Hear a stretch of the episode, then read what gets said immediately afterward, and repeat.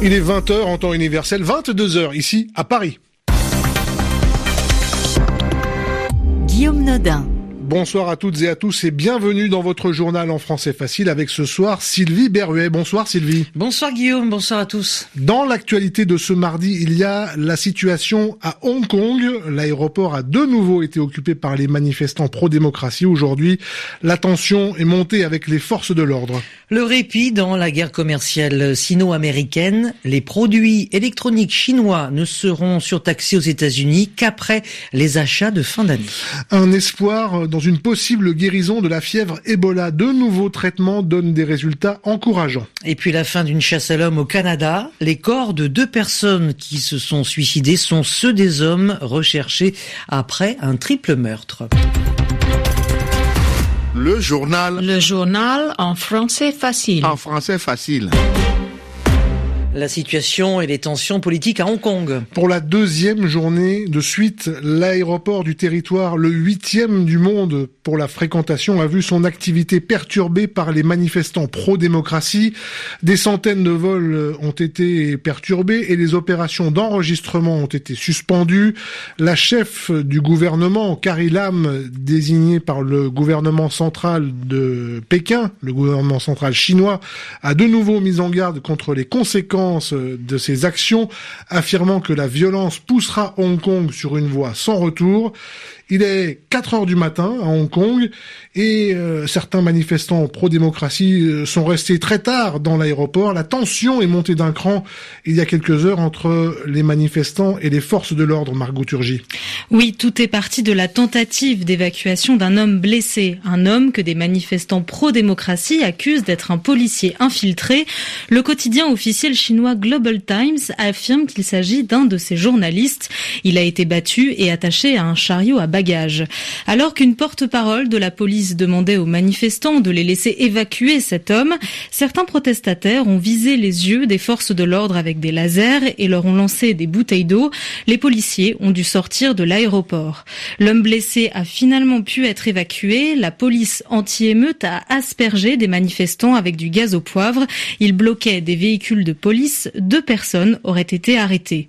Le président américain Donald Trump a appelé tout le monde au calme. Les services de renseignement américains lui auraient indiqué un déploiement de l'armée chinoise à la frontière avec Hong Kong. Côté chinois, on dénonce des ingérences américaines dans cette crise.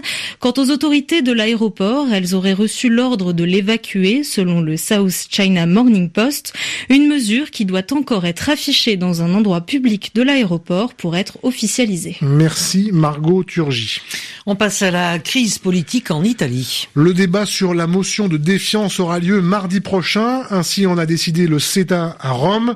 Le leader euh, d'extrême droite et patron de la Ligue, Matteo Salvini, a fait exploser la coalition qu'il formait avec le mouvement populiste 5 étoiles en déposant cette motion. Il souhaitait qu'elle soit examinée dès demain pour parvenir le plus tôt possible, si aucune autre coalition ne se forme, à une dissolution du Parlement et donc à de nouvelles élections. Il estime qu'avec euh, sa popularité actuelle, il pourra remporter le scrutin et gouverner seul. C'est le soulagement hein, pour les marchés financiers après l'annonce d'un répit entre, euh, dans les tensions commerciales entre la Chine et les États-Unis. Les autorités américaines ont annoncé le report au 15 décembre de taxes supplémentaires, notamment sur les produits électroniques fabriqués en Chine.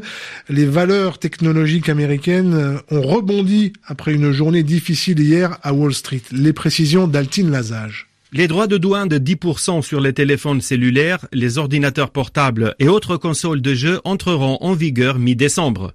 D'autres produits profitent du même report certains articles de confection et les chaussures. Le reste des produits chinois sera taxé comme prévu à partir du 1er septembre. Mais rien n'est moins sûr. L'imprévisible Donald Trump peut tout balayer d'un tweet. D'ailleurs, ce mardi, au moment même de ces annonces, c'est par un tweet qu'il a reproché aux Chinois de ne pas avoir acheté les produits agricoles américains sur lesquels son homologue Xi Jinping s'était engagé. Tout laisse à penser que Washington a choisi de reporter la taxation de certains produits car elle touche directement le portefeuille des Américains les moins aisés, grands consommateurs de produits chinois. Cette mesure a par ailleurs été interprétée par les marchés comme une possible trêve dans la guerre commerciale qui oppose les deux pays. Conséquence, Wall Street, qui avait ouvert dans le rouge, est reparti immédiatement à la hausse. L'expulsion d'une Philippine et de son fils né en Israël. Rosemary Perez et son fils Rohan ont été renvoyés aux Philippines par les autorités de l'État hébreu. Après plusieurs jours d'incertitude, il est reproché à Rosemary Perez d'avoir eu un enfant alors qu'elle s'était engagée par contrat à ne pas le faire en arrivant en Israël pour travailler. L'adolescent a 13 ans et il ne connaît rien du pays d'origine de sa mère. Le cas est emblématique de celui d'une centaine de familles de travailleurs étrangers et il est devenu un enjeu politique avant les élections générales prévues au mois de septembre. La fièvre Ebola pourrait-elle devenir euh, prochainement une maladie guérissable comme une autre? Une étude clinique menée en République démocratique du Congo se révèle en tout cas prometteuse. Deux médicaments testés sur des malades sont parvenus à réduire significativement le taux de, mortalité euh, du virus Ebola. Mais attention, prudence, les résultats définitifs de l'étude ne sont pas encore connus. Pierre Olivier. Depuis novembre dernier, quatre médicaments ont été administrés à près de 700 patients atteints du virus Ebola. Pour l'instant, seules les données des 500 premiers ont été analysées par les instituts nationaux de santé américains. Mais déjà, les résultats semblent prometteurs. Les groupes de patients ayant reçu les traitements REGNEB3 et MAB114, des noms encore provisoires, ont vu leur taux de mortalité tomber à respectivement 29 et 34% C'est 20 points de moins que chez les groupes de patients ayant reçu le SMAP et le Remdesivir, les médicaments utilisés jusqu'à présent. Et c'est moitié moins que chez les personnes ne prenant Ces nouveaux médicaments, qui semblent plutôt efficaces, ont été créés à partir d'anticorps monoclonaux qui agissent en neutralisant la capacité du virus à affecter d'autres cellules. Pour l'instant, ces nouveaux médicaments parviennent à empêcher la mort de deux patients sur trois, mais les résultats définitifs de l'étude seront connus cet automne.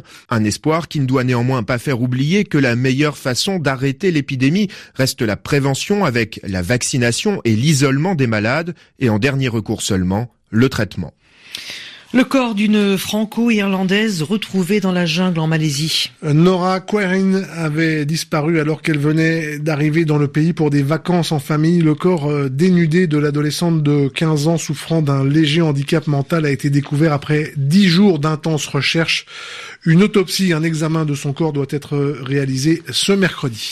C'est l'épilogue d'une traque de deux semaines à travers le Canada. Ce lundi, la police fédérale canadienne annonce que selon l'autopsie, les deux suspects retrouvés morts la semaine dernière à l'issue d'une traque après un triple meurtre se sont suicidés. Les précisions de notre correspondant dans l'ouest du continent américain, Éric de Salve. La police canadienne analyse actuellement les deux armes retrouvées près des corps des deux suspects pour déterminer s'il s'agit bien de celles utilisées dans les trois homicides pour lesquels ils étaient recherchés. Selon l'autopsie, ces armes ont en tout cas été utilisées par ces deux adolescents pour se suicider. Ces deux amis d'enfance de 18 ans étaient accusés d'avoir tué mi-juillet un jeune couple de touristes australo-américains de 23 et 24 ans, accusés également du meurtre d'un professeur de botanique de 64 ans. Ils auraient ensuite volé sa voiture, puis parcouru plus de 3000 kilomètres jusqu'à dans le Grand Nord canadien, dans l'état du Manitoba.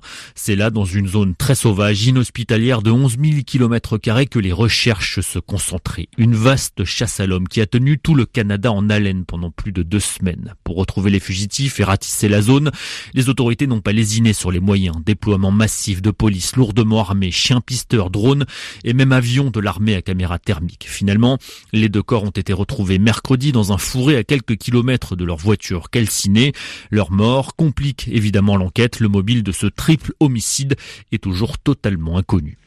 En France, euh, la clôture des candidatures pour la présidence du parti de droite, les Républicains. C'était ce soir. Trois députés sont candidats à la succession de Laurent Vauquier, parti après le fiasco des élections européennes. Parmi eux, il y a Julien Aubert et Guillaume Larrivé, mais le favori est le patron des députés LR à l'Assemblée, Christian Jacob. Et puis le football et le feuilleton du transfert de Neymar. Le sort de l'attaquant brésilien de Paris agite le monde du football depuis plusieurs semaines. Des émissaires du FC Barcelone étaient à Paris aujourd'hui pour discuter d'un éventuel retour au Barça qu'il avait quitté pour le PSG moyennant 220 millions d'euros il y a deux ans. Neymar a manifestement des envies de départ depuis la fin de saison dernière. Des supporters parisiens l'ont fermement et vertement invité à faire ses valises lors du premier match de championnat contre Nîmes.